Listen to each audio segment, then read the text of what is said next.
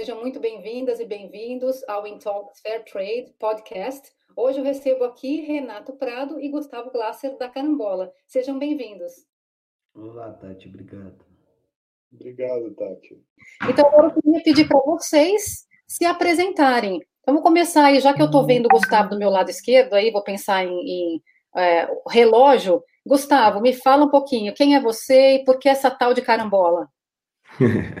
Você viu, eu tô até barbudo agora. Exatamente. Me conte. É, eu vou contar um pouquinho da, da minha história e, e, um pouquinho de onde eu vim, e aí eu ligo ao, aonde a gente chegou com o Renato e com a carambola, tá? E aí ele continua.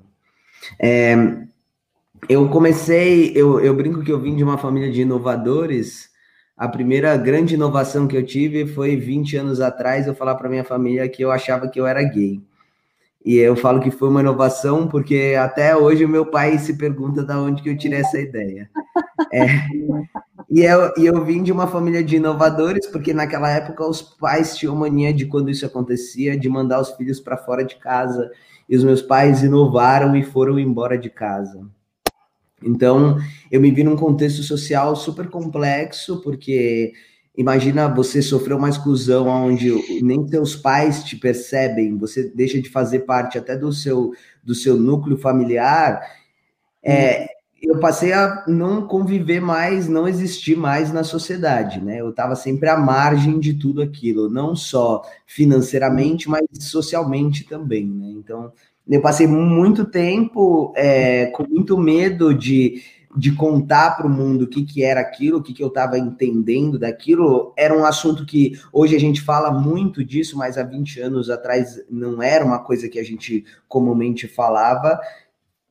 E eu fiquei numa situação de, putz, agora eu preciso trabalhar e, e gerar, ganhar dinheiro, porque eu lembro que eles saíram de casa praticamente de um dia para o outro, e aí eu fui ficando em casa, sem contar para ninguém o que tinha acontecido, que eu fiquei apavorado, até uma hora que a comida de casa começou a acabar, e eu falei, putz, eu vou precisar trabalhar e eu vou precisar sair para fazer alguma coisa.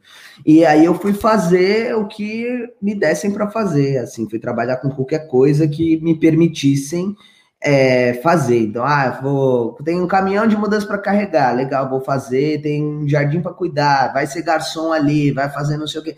E aí eu trabalhei bastante tempo nesse contexto de, de trabalhar com qualquer coisa, ganhando muito pouco. E eu ganhava 30 reais por dia, eu trabalhava três dias por semana. E eu fiquei naquele ciclo que você não consegue sair disso. É um, é um negócio que você entra numa bolha. Eu lembro que uma vez eu encontrei um médico que falou: sabe qual é o problema? No Brasil, as pessoas não sabem fazer gestão financeira, vocês não têm educação para isso, você tem que guardar 50% de tudo que você ganha. Aí eu perguntei para ele: e quando eu ganho 25% de tudo que eu preciso? É, o que, que eu faço quando você tem esse cenário? Então, para mim, é, aquele era um ciclo que eu não ia sair nunca mais. Até o momento que eu encontrei um amigo que eu lembro que ele falou assim: Ó, oh, vamos ali que eu vou co comprar um carro. E eu falei: Cara, como você vai comprar um carro? Você acabou de entrar na faculdade, você acabou de arrumar um emprego, como você vai comprar um carro? Você imagina, eu ganhava 30 reais por dia. Eu assim, cara, aí ele, e ele pegou e falou assim: Não, vamos ali. Aí a hora que ele tava preenchendo as coisas do carro, ele colocou que ele ganhava 5 mil reais. Aí você imagina, eu falei: Nossa, mas você ganha 5 mil reais como que você faz isso? Tipo, você acabou de arrumar um emprego. Aí ele pegou e falou assim: Ah, eu, eu sou programador. Eu falei: Ah, legal, eu quero fazer isso daí amanhã, como é que eu faço? Ele falou: Ah, tem uns cursos aqui, e é aquele contexto de, putz, eu preciso fazer um curso, mas todo curso custa, como que eu vou me entrar se eu não tenho dinheiro para nada? Como que... É. Até uma hora que eu achei um curso gratuito, que era um curso da Microsoft.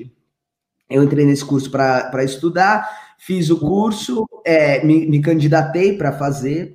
E eu me lembro muito bem que era assim, era um, era um período integral, era um curso que depois no, no final tinha uma feira de emprego, eles, eh, mas você tinha que ficar o período integral naquele curso, era de graça, mas e isso me custou assim, para eu estudar naquele lugar, eu precisei parar de trabalhar. E uhum. aí isso me custou ficar três meses sem luz em casa. Tá que eu fiz o bendito do curso de programação, consegui entrar ali, fiz o curso.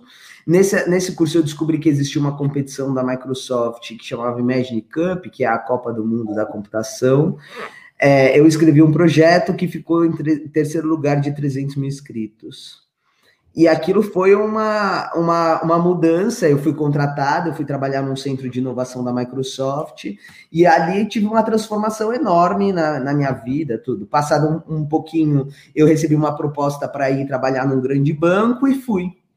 E ali foi um, um, um momento que eu deparei com uma mudança social enorme, porque nada daquelas pessoas que estavam ali tinha uma história de vida nem perto de ser parecida com a minha. Nada daquele lugar era parecido com o meu, mas eu tinha internamente uma sensação de, putz, eu resolvi a minha vida, sabe? Eu ia almoçar no Haskell e falava, agora ganhei a vida, agora não preciso mais fazer nada, é só seguir o caminho e tá tudo certo. Até quando eu comecei a perceber que as pessoas contavam as histórias e ah, eu fui, eu fiz isso, eu fui viajar, eu, eu, e nada dos lugares que eles tinham ido eu conhecia, nada dos lugares que eu conhecia eles conheciam, e era como se a gente tivesse vivido de dois mundos totalmente diferentes.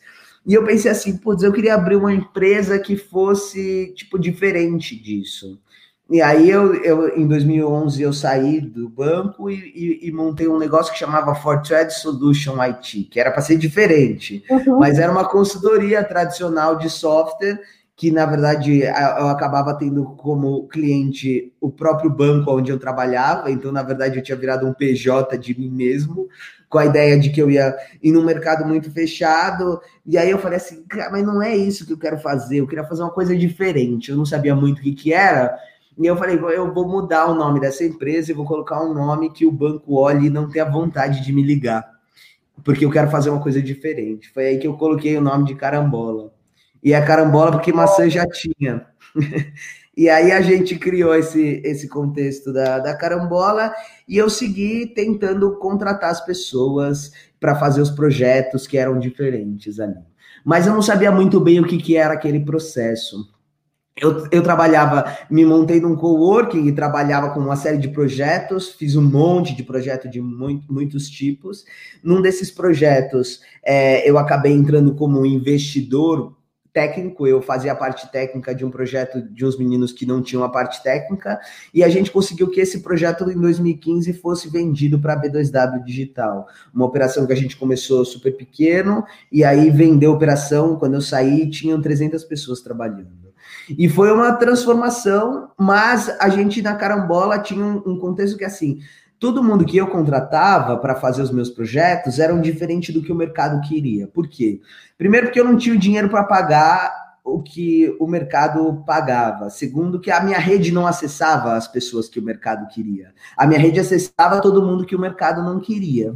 E o que acabava acontecendo era que essas pessoas saíam e iam embora é, passava um período, ninguém queria contratar elas, elas trabalhavam na carambola, passava um período, elas iam embora. E aí foi nesse meio período que eu conheci o Renato, e aí ele falou: Putz, você tem um negócio diferente aqui, você tem um monte de coisa, Pô, mas você forma as pessoas, isso é legal. E ah, Renato, mas ninguém quer saber disso e tal. E aí a gente veio é, para esse contexto de vamos é, vamos fazer uma coisa diferente. Foi quando em 2017 a Microsoft cham me chamou para contar a história de, de como que a, a, minha carreira tinha sido daquele jeito, como que eu tinha passado pelos programas e tal. E ali a gente teve essa visão, eu e o Renato fomos para Washington e aí a gente fez a palestra e todo mundo sempre olhava o negócio e falava: Poxa, mas você fez um negócio tão legal lá, que foi investido pelo fundo, que foi vendido, que era uma plataforma, e você tem um negócio que depende de formar as pessoas, esse negócio não vai dar em nada. E, e quando eu e o Renato fomos para os Estados Unidos e a gente começou a contar o que a gente fazia, lá foi uma visão totalmente diferente, porque era assim: nossa, vocês formam as pessoas Putz, como que vocês formam as pessoas? Putz, a gente tem uma metodologia, a gente tá. E aí foi aquele negócio que, assim, nossa, peraí, então peraí, Renato, se a gente tem uma coisa que a gente forma as pessoas, elas vão embora, talvez isso não seja um defeito, talvez isso seja uma qualidade. Talvez o nosso negócio seja formar as pessoas e que elas vão embora. E aí a gente, e nesse momento foi a hora que a gente se conheceu um pouco, eu vou deixar o Renato falar um pouco dele, e entendeu que a gente vinha de dois mundos totalmente diferentes, mas que a gente, o potencial de unir de tanto ele conhecer o meu universo quanto eu conhecer o universo dele, era explosivo. E foi aí que a gente decidiu que, assim, putz, nós temos um negócio que a gente forma pessoas para o mercado de tecnologia, mas que a gente pode englobar outras coisas de trazer essa, essa vivência de ter dois mundos e abrir essa janela para dois mundos totalmente diferentes. Eu nasci no Grajaú, o Renato nasceu nos Jardins vamos mostrar que muita coisa do que eu aprendi é válido no seu mundo, do mesmo jeito que muita coisa que você tem no seu mundo é válido no meu. E não uma via de mão única, onde um, um, lado só serve o outro. Então a gente percebeu que essa diversidade tinha esse potencial explosivo e foi em 2017 que a gente decidiu fazer a carambola como um modelo de educação, que é isso que, que a gente tem hoje. Né? Nossa, Gustavo, eu assim, antes de passar para você, Natão, eu uh, me lembrei de quando a gente estava batendo um papo, combinando essa live, você disse é, lá naquela região ali, Berrine e tal, é, como é que era? O quadrilátero do sapatênis. O quadrilátero do sapatênis. E, e, eu achei tão sensacional, especialmente agora ouvindo você falar de novo da tua história pessoal, que no fim das contas fez, fez você ter essa, essa eureka, essa epifania, né, sangrando na própria carne do que fazer, que é o que você acabou de dizer, que é o quadrilátero do sapatênis, de onde o Renatão veio, né? Ele tem tudo a ver com tudo que você tem lá no Grajaú e é como, como um sanduíche que se complementa. Então, é, você falou sobre diversidade e eu quero que o Renato fale sobre inclusão, porque é quando a gente junta o melhor dos dois mundos e por que não o pior dos dois mundos também, né? Renato, é, conta aí com as suas palavras como é que você foi parar nessa carambola e o que, que tem a ver aí, o que, que você incluiu, como é que vocês estão incluindo? Bom, é, eu acho que eu também sempre fui meio inovador, assim, né? Porque eu vim de escolas muito boas, eu fiz escola é, politécnica da USP, engenharia de produção, fiz direito no Mackenzie, depois fiz MBA lá na, na Califórnia, na Universidade da Califórnia, Los Angeles, CLA, e, e, e, quando eu estava ainda na faculdade, eu vendia uma pinga que chamava Chiboquinha, né? E eu resolvi fazer desse negócio um negócio real, né? E, e, e, comecei a desenvolver isso. Então me lembro na banca de na banca de examinadores da Poli, quando eu fiz meu trabalho de formatura, que foi sobre a empresa, né? Foi o plano de negócios da empresa e tal uma das examinadoras falou: Mas você vai vender, você vai viver dessa pinguinha aí? Porque todos os meus amigos estavam no mercado financeiro e etc. E aí eu falei: É, eu vou viver dessa pinguinha. E aí foi. E esse, e esse negócio cresceu. A gente foi, a gente acabou trazendo a fábrica da Chiboquinha para perto de Minas. Eu, eu fui implantar a fábrica lá em Minas Gerais, em, em Itapeva, na época. E aí eu lembro que a gente comprou uma marca de cachaça chamada Santo Grau e, foi a primeira cachaça do Brasil a ter denominação de origem e safra. E eu pessoalmente fui no Ministério da Agricultura defender o procedimento para fazer isso, etc. E tal. Então, a inovação sempre teve muito na minha veia. Eu sempre quis fazer coisas que diferentes e, e, que geravam valor em si, né? E fiquei nessa empresa de cachaça por 12 anos, vendemos ela para um grupo espanhol que estava entrando no Brasil, encontrou a gente porque a gente fazia parte dos rankings de, de cachaça de qualidade na época da Playboy, tinha os rankings de cachaça aí, e aí, é, na verdade, compraram da gente a empresa e eu fui fazer outras coisas. Uma delas foi um projeto que a gente começou no, no Instituto de Engenharia em São Paulo, onde me apresentaram para o Gustavo para a gente fazer um espaço de é, maker, né, um espaço onde as pessoas iam compartilhar ferramentas de fabricação digital e, e, desenvolver os seus projetos, e foi aí que eu conheci a, a, Carambola e me encantei. Eu me encantei por diversos motivos, né? Por ter visto uma empresa que conseguia desenvolver projetos extremamente interessantes com pouquíssimos recursos, e, e isso acho que é uma das coisas que destravam realmente a, a criatividade e a inovação, é quando você tem um problema para resolver e você encontra uma solução independente do, do, do, recurso que você tem. Então, eu vi, por exemplo, uma estação de bike que a Carambola desenvolveu de, de, de carregar bike elétrica, que a trava da bike era o, o a trava do porta-malas do Gol, que foi adaptada para fazer aquilo. Era o que eles conseguiam achar para fazer aquilo uh, resolver e funcionava e, e, resolvia o problema. Né? E, e, e um conceito extremamente é, moderno de, de, de ágil, de lean, e de trazer as pessoas para um ambiente onde você aprende baseado em projetos. Né? Então, é, acho que a aprendizagem baseada em projetos é, é uma das coisas mais é, bacanas que tem e que realmente formam as pessoas. Né? Você não está ensinando por ensinar, mas ensinando para você resolver um problema real de que aquilo acontece. E nisso, eu acho que a inclusão, você me perguntou um pouco como é que funciona a inclusão, né? É você aceitar realidades diferentes é, com é, e, e, você trazer para o jogo essas realidades diferentes e fazer elas, elas acontecerem. E, e acho que no meu processo de é, da pinguinha, né, que a professora lá falou, eu, eu tive que atravessar a ponte, ir para o lado de lá e muitas vezes vender aquela pinguinha em adegas que ficavam em bairros de periferia, no meio da favela ia lá, me lembro, buscar dinheiro é, que o, o, o, meu cliente ia pagar, a gente pagava com um pacote de dinheiro de pão, saía, botava na barriga, assim, com o maior medo de sair daquela região ali com, uhum. com aquilo lá. Então, acho que essa convivência, essa coisa de é, também é, se entregar para um negócio diferente e acreditar na que aquilo pode funcionar, acho que é, juntou e, e, e, tornou possível essa, essa inclusão e, e, essa junção de dois mundos tão é, distantes, mas ao mesmo tempo tão próximos, né? Quando você olha para os valores que a gente cultiva, para as coisas que a gente é, acredita é, para um negócio e, também para o país, né? Para onde a gente vive como, como um todo. Uhum.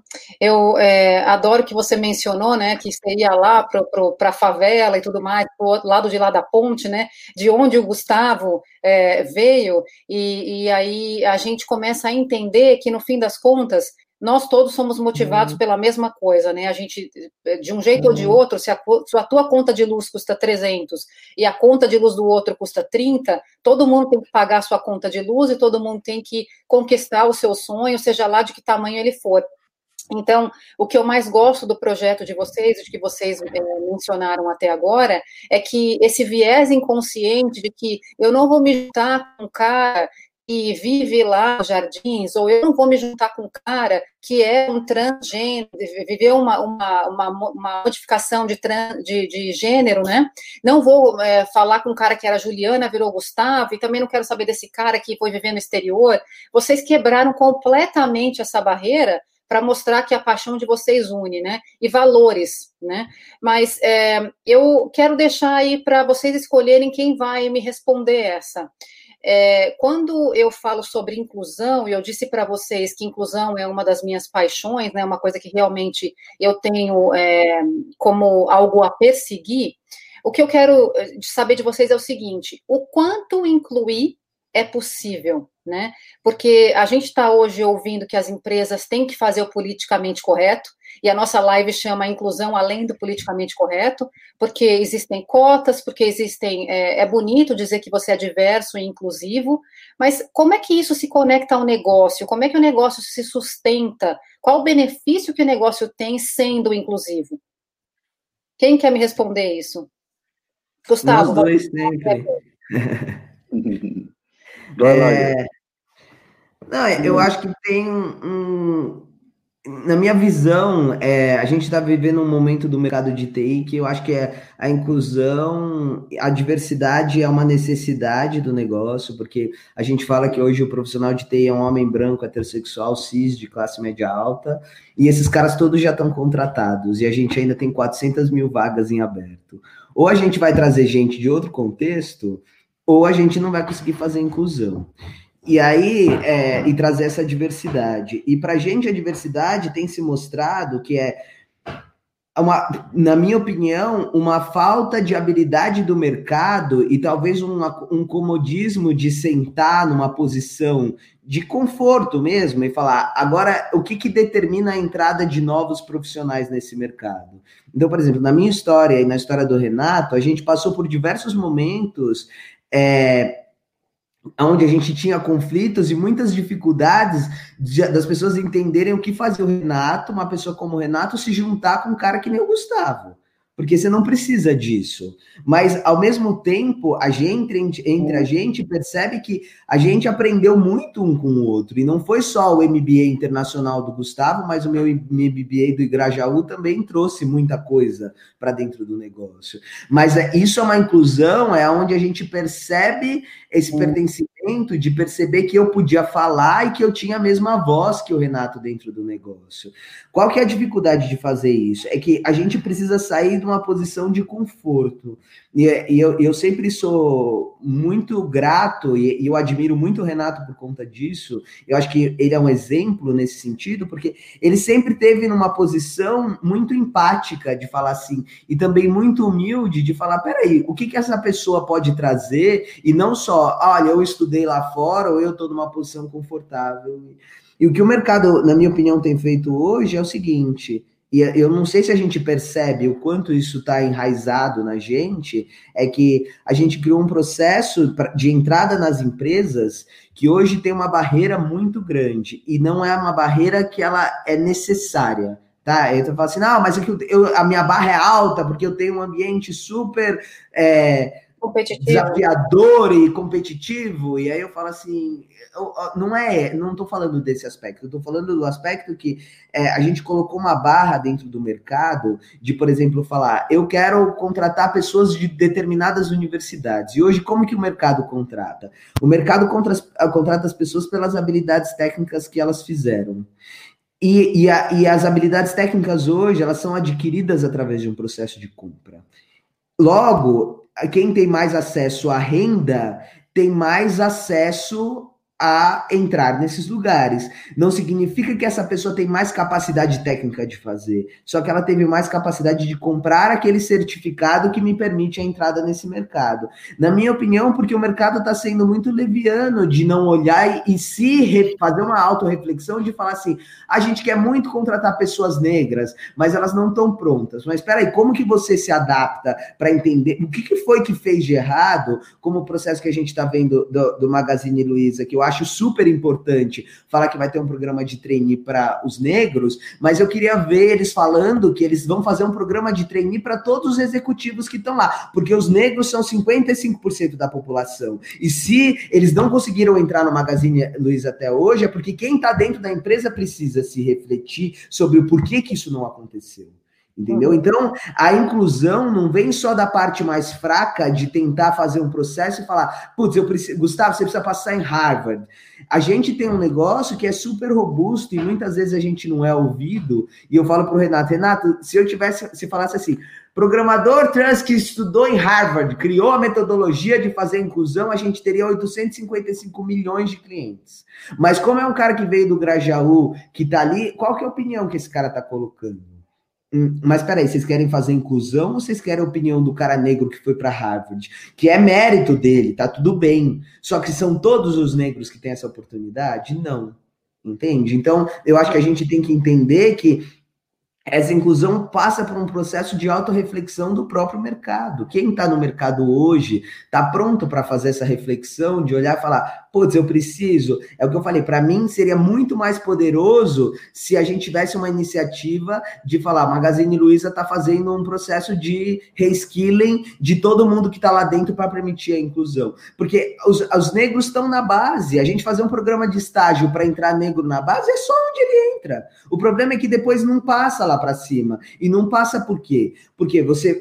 Imagina assim hoje, se a gente for fazer uma reflexão séria sobre como é o mercado, você tem uma rede de amigos. Então é assim: o Renato tem um amigo, eu, eu trabalho numa empresa, eu tenho um amigo, eu estudei na Poli, aí eu quero indicar uma pessoa para essa vaga. Eu vou indicar uma pessoa que estudou comigo. E aí só entra as pessoas da Poli. Ah, eu vou fazer um processo seletivo que é uma barra enorme. Aí a pessoa, que, o negro que vem lá do Grajaú, tem que passar por sete, 78 testes de aptidão, sendo que o cara que estudou na Poli entra e fala: Não, é meu amigo, é de confiança. Ele entra e está sentado na cadeira.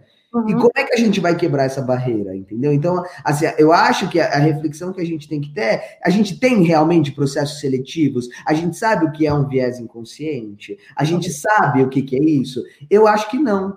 Por quê? Porque senão a gente não estava discutindo isso aqui. Essa, se a gente soubesse, a diversidade não deveria ser um assunto. Uhum.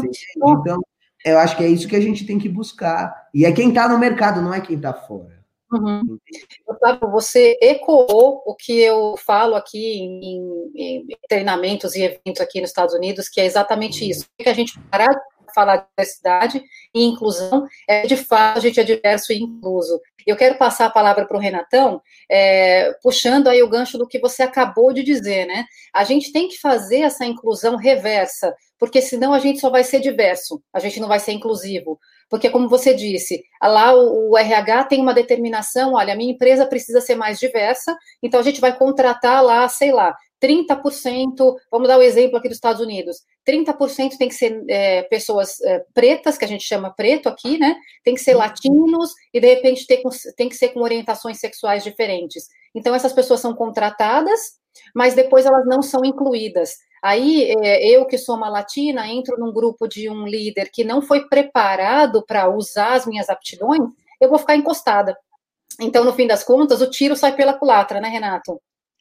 Essa pergunta é muito boa, Tati, porque ela, ela, ela bate exatamente na proposta da carambola. Né? A gente não está a, a falar, ah, carambola é um programa de educação, um programa de formação, e daí o pessoal já pensa, ah, nós estamos fazendo é, caridade né, com as pessoas, deixando. Não, a gente está. A, a nossa trabalho mais difícil é educar os educados, que nem diz o Gus, né? Quer dizer, as pessoas que já estão dentro da empresa e que é, não sabem avaliar objetivamente as empresas, estão cheias de vieses no seu conjunto de atitudes do dia a dia que você nem percebe e que é, barram a, a, essa efetiva inclusão. Então, a, a, forma como a gente estruturou esse programa é uma forma em que a gente sucessivamente vai é, trazendo entregas, né, que vão acontecendo em, em, em sprints, né, ou, ou em é, partidas semanais e, e, e, vai trazendo uma mentoria para ambos os lados, para quer dizer, para quem está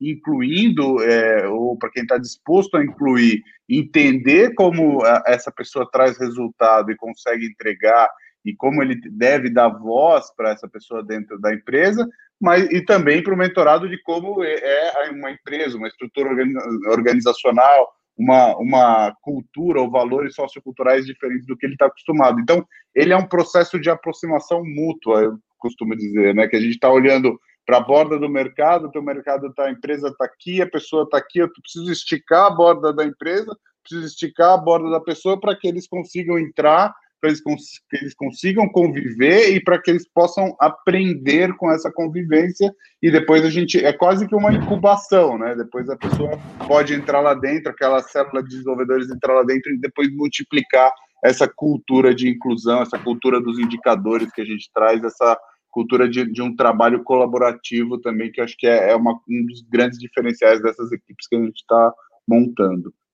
Absolutamente. Eu quero que você conte para a gente o que é a empresa 2.5, né, que eu ouvi você em outras oportunidades explicar e que tem a ver, acho que com esse, com esse gancho que você abriu. E antes disso, eu gostaria só de reforçar isso, que eu acho que é um dado muito legal, é uma coisa muito importante que a gente tem que, tem que reforçar, que o Renatão e o Gus têm, têm falado aí desde o começo do nosso bate-papo, mesmo antes da gente é, retomar a live, né?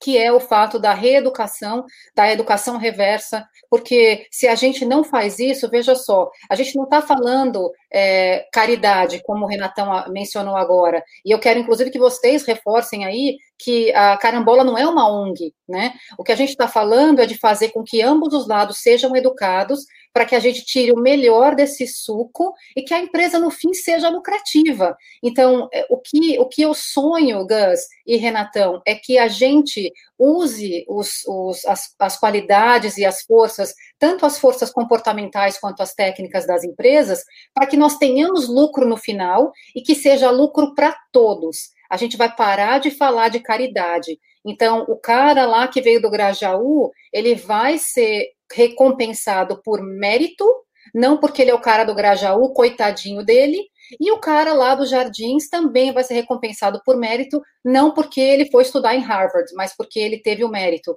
E a gente só vai conseguir fazer isso quando a gente estreitar essa coisa que os líderes hoje abrem e reforçam a diferença. Eles dizem assim, falando de viés inconsciente, por exemplo, vou usar minha, é, é, meu exemplo como uma latina aqui. Eu é, posso escutar os meus líderes falando assim: ah, tá vendo? Eu digo para você, uma pessoa que fala inglês como segunda língua, ela não se expressa direito, tá vendo? A Tatiana está sempre quieta nas reuniões. Isso é um reforço do problema, né? Eu estou sempre quieta nas, nas, reuniões, de repente, porque eu acho que o meu sotaque não é entendível. Essa palavra existe, entendível? É, e aí, por isso eu fico quieta, e aí eles acham que eu estou quieta porque eu não tenho voz, né? É, antes de eu dar para o Gus, Renato, me conta aí o que é a empresa 2.5, o que tem a ver com o que a gente está falando para as empresas terem sustentabilidade. Legal. A empresa 2.5 é uma empresa que é, tem dois grandes objetivos, né? Ela tem, como toda empresa tradicional, ela tem o objetivo de gerar resultado financeiro, mas ela também tem um objetivo de gerar impacto social e de sustentabilidade para a nossa sociedade. Né? Então, ela está entre uma empresa e uma ONG, e por isso a gente fala entre o setor 2 e o setor 3, então ela é uma empresa 2,5, e hoje a gente tem um organismo internacional que chama Sistema B, né, que é uma ONG que faz a certificação de empresas, olhando para os processos internos uh, e, e para tudo que ela está uh, eh, se propondo, os indicadores de impacto, etc., para certificar que aquela é uma empresa que está uh, eh, realmente buscando, além do lucro, também o impacto social. Né? E, e, e hoje a Carambola é uma empresa B certificada. É, eu acho que eu acho que mais que isso também, eu acho que é, um, é uma visão de futuro para olhar o mercado, porque na nossa visão, é, o ano passado, quando a gente recebeu o prêmio de empreendedor social de futuro pela Folha de São Paulo, que a gente descobriu que a gente era uma empresa de impacto social, isso foi uma surpresa, porque o nosso era para a gente era a única maneira, a maneira correta de fazer o um negócio era uma maneira que a gente conseguisse distribuir melhor os recursos, não só centralizar em uma das pontas, que, ah, tá bom, só o nosso lucro importa. Não, o salário da pessoa importa, o salário do fornecedor importa, e tem todos os aspectos que. Mas, e a gente, e quando a gente vai, ah, vocês são uma empresa de impacto social, na verdade, o que esse sistema vem trazer é que é trazer uma forma objetiva de medir, porque hoje a gente, para mim, todas as empresas são empresas de impacto social é, porque todas as empresas efetivamente fazem impacto social, às vezes não positivo, mas todos os negócios fazem impacto social.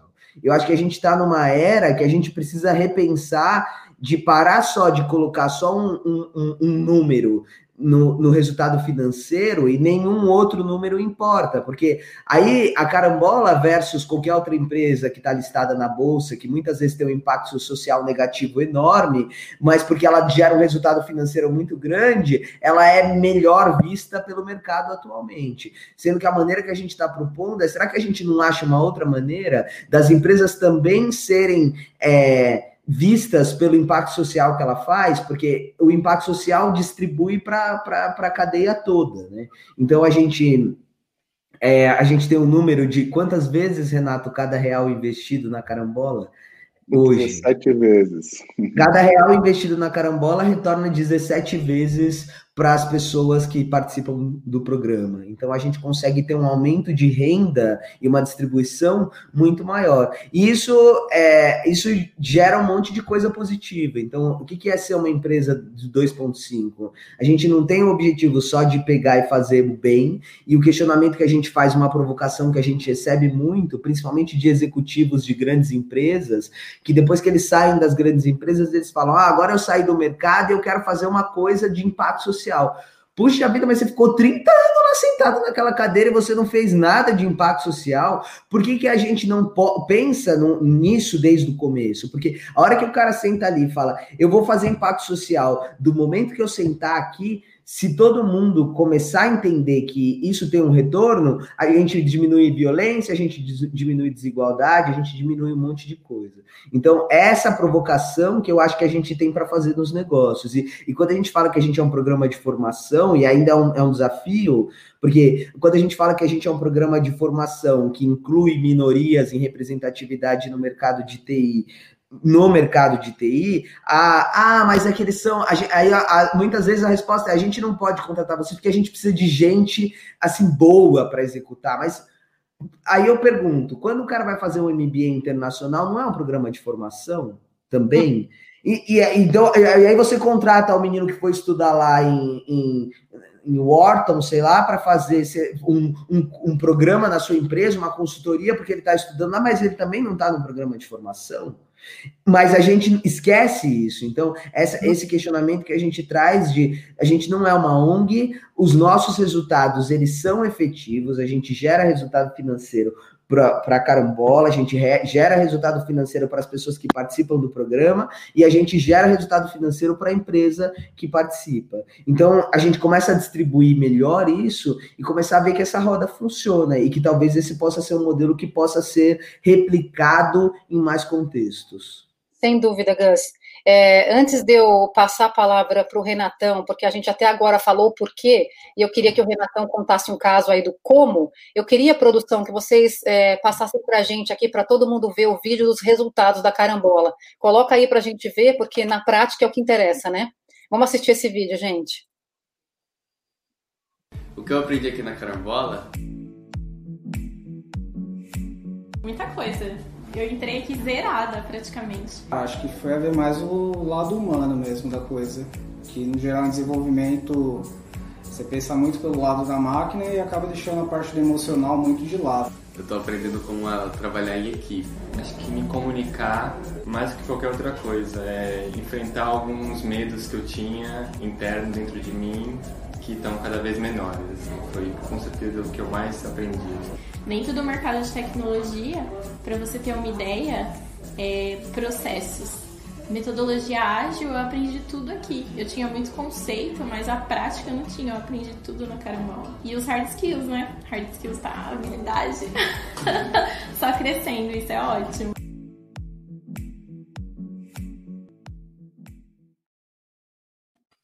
Só para lembrar que o site é ponto você, né? VC não é ponto .com nem ponto .br.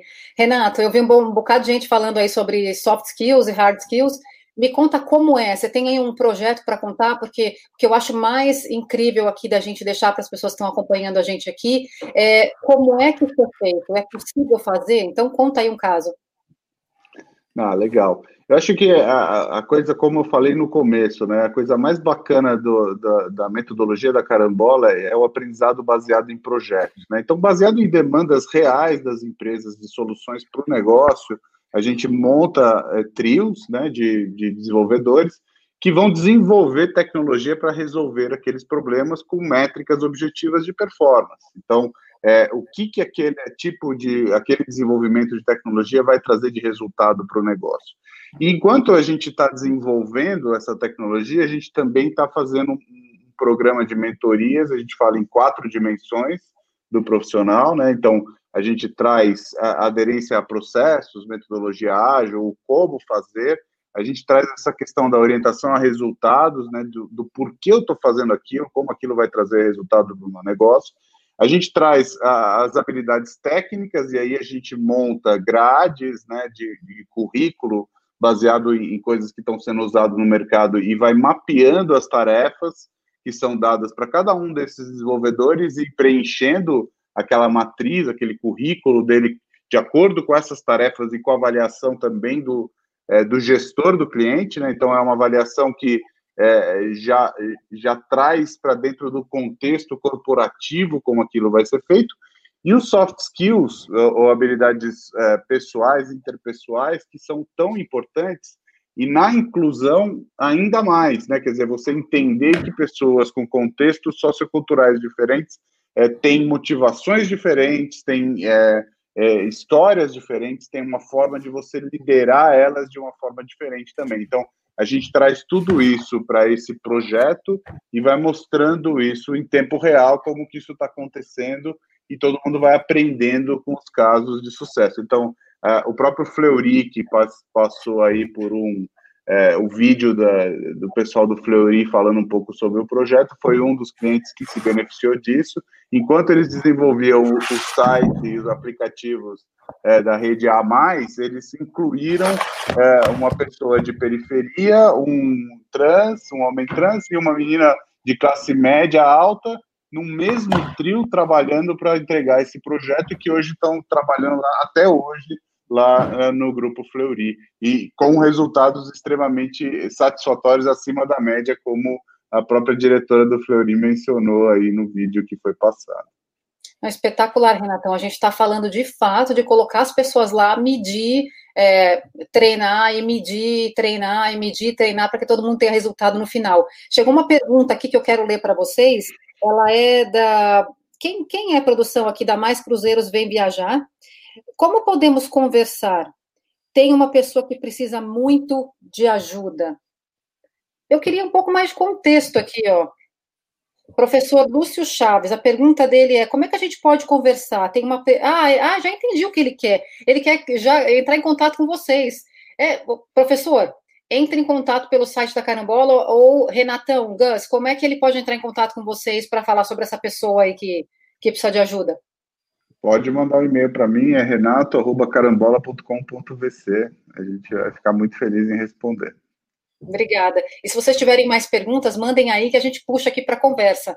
Gus, uh, o Renato está falando sobre um pouco da metodologia, um pouco do como. O que eu quero te perguntar é o seguinte: como é que está a aceitação do projeto de vocês? Porque eu, pessoalmente, nunca vi nada igual, né? Como é que é quando vocês abordam uma empresa, como é que, como é que uh, uh, começam a falar disso? Como é que é a aceitação, como é que é a reação? A gente está tentando se colocar nesse contexto desde 2017, né? Então, é, o ano passado a gente teve o reconhecimento da Folha, que ajudou bastante, mas assim, o que a gente está falando é realmente muito novo, né? Porque a gente tem um modelo de educação onde a gente paga para pessoas estudarem, é, a gente não é uma fábrica de software, a gente não é um headhunting, a gente não é uma escola, então a gente e a gente ao mesmo tempo não é uma consultoria de diversidade e inclusão. A gente criou um modelo complexo e sistêmico para tentar lidar com essa situação. A gente ainda percebe, a gente percebe muita intenção de muita gente de querer fazer o projeto. A gente ainda percebe que existem algumas barreiras sociais. É, eu brinco, a gente ainda tá, tá amadurecendo o modelo, então precisa de um pouco de educação do nosso cliente, um pouco talvez de robustez, de tentar entender, falar, eu vou fazer uma coisa diferente aqui, é, é, é, de se arriscar a fazer inovação, né? Porque a gente quer ver, muita gente quer contratar inovação, mas quer contratar inovação, fala, nossa, isso é realmente inovador, quem que já contratou? Ué, mas você quer inovação ou você quer. É, então, me explica o que, que a gente quer fazer, eu não consigo entender. É, então a gente precisa criar um modelo de mostrar isso para o mercado. Nos resultados é, é, muito positivo quando a gente tem essa abertura. Então, é, depois que a gente passa toda essa barreira de, de mostrar é, da, da, empresa falar, putz, eu também preciso me recolocar, eu também preciso, eu também posso aprender com esse processo, isso daqui também pode ser produtivo para mim, é muito positivo, porque a gente percebe efetivamente uma, uma inclusão mais fluida, apesar de, de ainda existirem barreiras que é, é, o que eu costumo brincar que nove mulheres não fazem o bebê em um mês. Então, a gente vai precisar de um pouco de tempo para lidar com certas coisas e tá tudo bem. É, contanto que a gente esteja, eu brinco, a gente vai errar, a gente não só como carambola, mas acho que a gente como humanidade. Eu acho que a gente tem que errar, errar rápido e errar diferente. Então vamos errar de outra maneira. Então é, é o processo de inclusão é complexo porque tem várias dimensões. Então tem coisas, por exemplo, é, se a gente for falar da inclusão de uma mulher negra, ou de um homem de periferia, ou de uma pessoa trans, ela tem aspectos diferentes, né? E às vezes contextos que a gente precisa adaptar para conseguir fazer esse processo. Mas o que a gente percebe é. A gente tem, para as pessoas que participam do programa, um aumento de renda de três vezes a renda familiar. É, quando ela entra no programa, então a maioria das pessoas, 70% das pessoas tem renda familiar menor que dois salários mínimos, eles passam pelo programa para ter uma renda durante quatro meses de R$ 2.500, então a gente dobra essa renda, essa renda familiar, e eles saem com, com vagas entre 4.700 e 6.200 reais. Então, a gente tem um salto para esses indivíduos muito grande. Para a empresa, também um resultado muito positivo, porque a gente tem uma, uma, um, uma, o que é tangível, que é o resultado que aqueles profissionais entregaram e, e todo o processo de aprendizado que a empresa passa também. Mas a gente tem uma coisa que ainda é intangível, que é o reconhecimento dessas pessoas que passaram pelo, pelo programa e que tiveram a oportunidade de passar por isso. Então, a, a longo prazo, o que, que a gente tem, tem olhado? Que isso vai diminuir o turnover, porque porque essas pessoas participam de um programa, de um mercado que elas nunca tiveram oportunidade, a, a, a, aderência que elas têm a essa marca, a essa empresa que elas têm, é muito grande, porque é uma oportunidade abrir uma janela e falar, nossa, eu sou, eu, eu tenho essa, essa visão. Isso se ela tiver, eu estou falando isso no cenário que a empresa entender que ela possa fazer inclusão e essa pessoa começar a ter voz lá dentro, né? Uhum. Porque é isso que a gente está buscando. E a gente percebe que co como eles são treinados a isso, então, como a gente treina eles a falarem a língua da empresa, que é, acho que essa é a parte que a gente faz é, do nosso trabalho, que é a mais importante para o profissional, que muito mais que as habilidades técnicas é ensinar ele a mostrar como eu entrego o resultado, porque aí a inclusão não tem, não tem questionamento, então não importa se é uma mulher trans que está fazendo, ou se é um menino de preferir uma mulher negra, se ele aprender a mostrar o resultado, porque muitas vezes ele mostra, mas ele sabe fazer, mas não sabe mostrar, a gente consegue entregar isso de uma maneira muito positiva. Então, existem barreiras que elas são normais de qualquer inovação que a gente está falando. O nosso negócio é realmente é, é um modelo de negócio diferente. Então, tem vários aspectos que são diferentes e eles são complexos, mas o resultado é, é muito simples de perceber. Uhum. Entende? A percepção do resultado é, é muito fácil e, e, e a gente tem muito tangível também. Adorei a sua explicação, Gus, porque reforça o que a gente falou aí no, princípio, que é, às vezes a pessoa ela sabe, mas ela não tem voz, e aí porque ela não tem voz, ela mostra que não sabe, e vende mais porque é fresquinho, ou é fresquinho porque vende mais, né? E a gente fica nesse ciclo aí vicioso e não virtuoso. Renato, é, a gente está caminhando para o final, eu quero te fazer uma pergunta, qual que é a diferença do projeto da Carambola para um projeto de trainee? Não é um projeto de trainee, não, não é um projeto de trainee. É, ele é um projeto que ele já está, ele, ele se assemelha mais a um projeto de residência médica na área de TI, vamos dizer assim, porque você traz a pessoa para o ambiente real para enfrentar demandas reais, a pressão da entrega, aquela coisa, e uma pessoa que sabe fazer, mas que ela precisa dessa oportunidade para mostrar que ela sabe e que ela pode entregar a, aquele resultado. Né? Então é, é, é mais do que um trainee, né? É um programa de de, de, de, vida real mesmo, né? De, eu diria mais de residência mesmo nessa área de TI. É, e, e, eu acho que também um outro ponto é o que, que diferencia de um programa de trainee que o nosso foco não é só na pessoa que está entrando, é na pessoa que está dentro. E eu acho que é, esse é o principal valor que a gente entrega, que é, o, é treinar, é o que eu falo, educar os educados. Uhum. É, é, esse é o processo que a gente precisa fazer e que na minha opinião, é esse o gap que a gente tem de inclusão. Não é possível que de 15 milhões de pessoas desempregadas a gente não tenha 400 mil que possam preencher as vagas de TI que tem hoje. A gente tem, só que o mercado precisa entender que precisa mudar as suas barras. Não é diminuir, não é deixar mais fácil, é só criar critérios mais objetivos. Por exemplo, ah, eu só contrato profissionais das faculdades de primeira linha. Então, só contrato profissional da Poli. Legal, então você quer contratar mulher negra, então a gente tem um problema, porque em 120 anos 10 mulheres negras se formaram na Poli.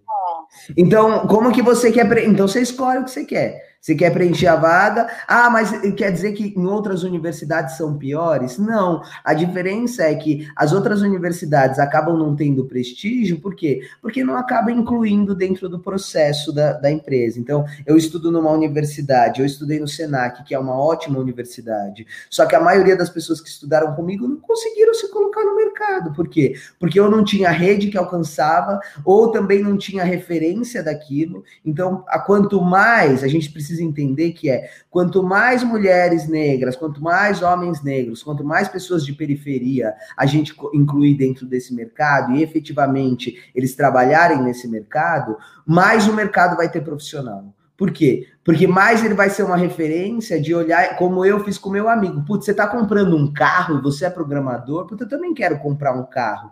É, a gente precisa parar de pensar que as pessoas acordam querendo dar o pior delas É, uhum. eu, não, eu, não, consigo acreditar que alguém acorda de manhã e fala assim, nossa, hoje eu vou ser um bosta. Tipo, o cara, ele tem, ele não faz, ele não acorda pensando isso. O mundo, às vezes, faz ele ficar assim. Entende? Então, mas o quem é o mundo? É o quadrilátero dos sapatênis. Então, hoje a gente abre essa porta e começa a perceber, e isso vai ser bom para todo mundo, que mais, quanto mais mulheres negras, quanto mais meninos do Senac entrarem para trabalhar nas grandes empresas, melhor vai ficar o Senac e mais profissional eu vou ter para contratar. Ao invés de ter duas universidades boas para contratar, eu vou ter dez universidades. Só que não adianta eu ter uma universidade que tem que cobrar barato, porque o cara não tem dinheiro para pagar o curso. Ele tem que estudar de dia, trabalhar de noite, fazer o pão de queijo de madrugada, porque ele não consegue trabalhar na área que ele tá, porque ele não arruma um emprego efetivo, e aí a gente esperar que o mercado vá se resolver. Nós fazemos, é, tudo que a gente faz é consequência do pró, das nossas próprias atitudes. Então, se o mercado está assim desse jeito, não é culpa dos negros que não se colocaram, é culpa de quem está fazendo o mercado até agora. Então, por que, que não é um, um trainee? Porque a gente está treinando os educados. Eu acho que essa é a, a principal força do nosso trabalho. Eu vou devolver a palavra para você, Gus, para você dizer as suas considerações finais, antes que eu peça para o Renatão dar as considerações finais dele. Eu, eu queria que a gente, de verdade, que a gente é, tiver. É, acho muito boa conversas como essa. Estou muito agradecido de ter a oportunidade de falar aqui. É, primeiro porque eu acho que a gente precisa, as histórias como a minha não podem ser mais histórias de superação, elas precisam ser acabadas. As histórias como as minhas não são coisas boas. Você é, é eu, eu brinquei lá que eu falei que eu, eu achei que eu era, que há 20 anos atrás eu achei que eu era gay, mas na verdade eu não sabia, porque eu não tive educação, e a gente pensar em educação é uma coisa muito mais sistêmica, porque a gente está, desde o do processo do, do, ensino fundamental, a gente está pensando em educação como uma, uma coisa de colocar habilidades técnicas nas pessoas. E aí a gente forma um monte de gente que tem ansiedade, que tem angústia, que tem depressão, que tem um monte de coisa que são doenças que são fato que está acabando com o que a gente está fazendo aqui.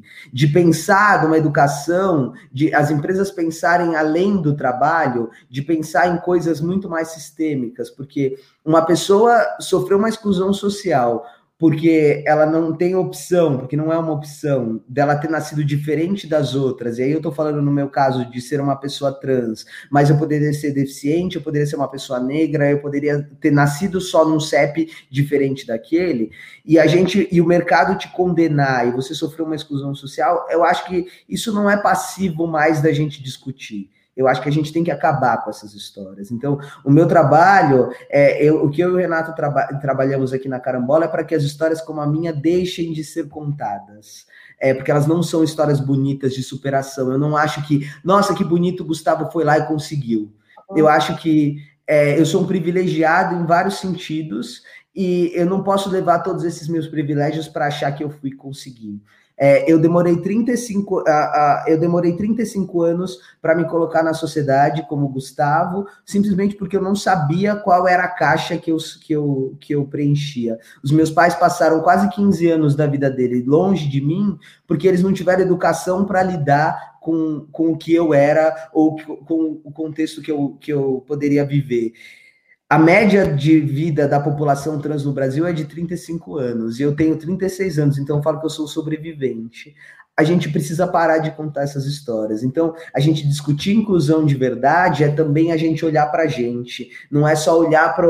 Nossa, que bonito a gente olhar a inclusão que acontece no outro. É a inclusão que acontece dentro da gente. Então, acho que esse trabalho que a gente precisa fazer. Então, eu, eu acho que é um trabalho para uma vida mas a gente vai trabalhar incansavelmente. Eu costumo dizer que nada resiste o trabalho.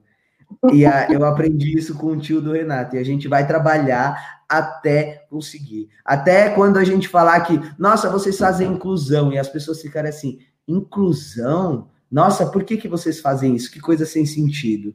Então, eu acho que esse é o trabalho que a gente tem que fazer, e para isso a gente precisa disseminar e construir essa voz com muita gente. Eu adorei. Eu faço votos que um dia a carambola deixe de existir como. Eu também, é, é o nosso trabalho. Deixe de existir. Renatão, suas considerações finais. Bom, estou muito agradecido também pelo espaço que vocês abriram aqui para a gente divulgar um pouquinho desse trabalho.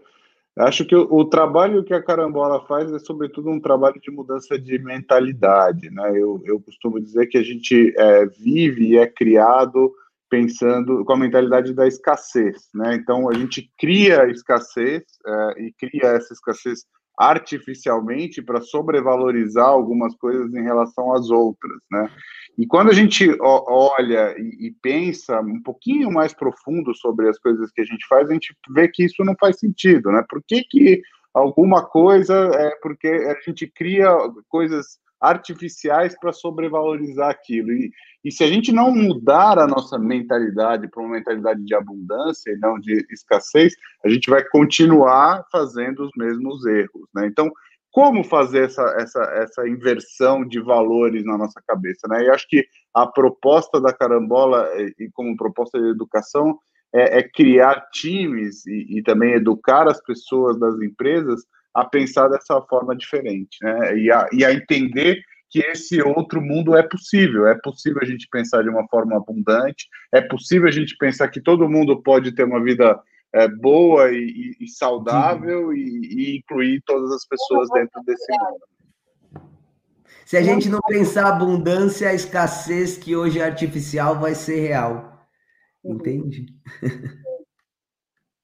Renato, é, muito obrigada, Gus, muito obrigada. Eu estou extremamente honrada, porque é, vocês estão extremamente alinhados com o que eu repito e acredito, que é vamos parar de falar sobre essa tal diversidade e inclusão, e eu faço votos que a gente se encontre aí no futuro muito próximo, para vocês contarem qual é o novo projeto de inovação, porque uhum. carambola não será mais preciso, carambola, viu?